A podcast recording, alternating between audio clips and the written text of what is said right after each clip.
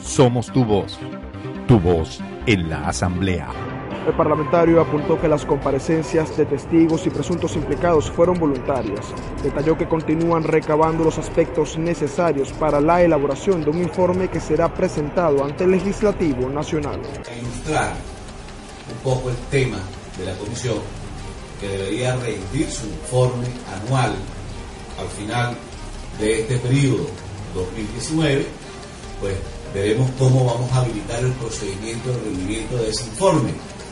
En todo caso, de acuerdo a las comparecencias que se han realizado y a lo que hemos podido cotejar inicialmente, hay un cúmulo de irregularidades en el manejo del seno de la comisión que seguramente eh, marcarán el informe final que presente la propia comisión de Contraloría. Asimismo, explicó que el proceso de investigación conlleva una serie de etapas que deben cumplirse de manera estricta, razón por la cual estima que el informe final será presentado ante la plenaria del Parlamento luego del 17 de diciembre. Nos pusimos una fecha, 18 de diciembre, 17 de diciembre. De acuerdo a cómo van las cosas, vamos a tener suficiente elemento que informar a la fecha.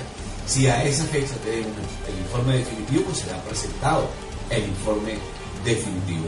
Pero todo va a depender de la propia dinámica y de la propia información que llegue a la comisión y que tengamos que validar. El también primer vicepresidente de la Asamblea Nacional, acompañado de los demás miembros de la Comisión Especial que investiga este hecho, destacó que como lo demandó el jefe del Parlamento venezolano, mientras la Comisión de Contraloría esté intervenida para colaborar en el proceso investigativo, la misma estará inhabilitada operativamente.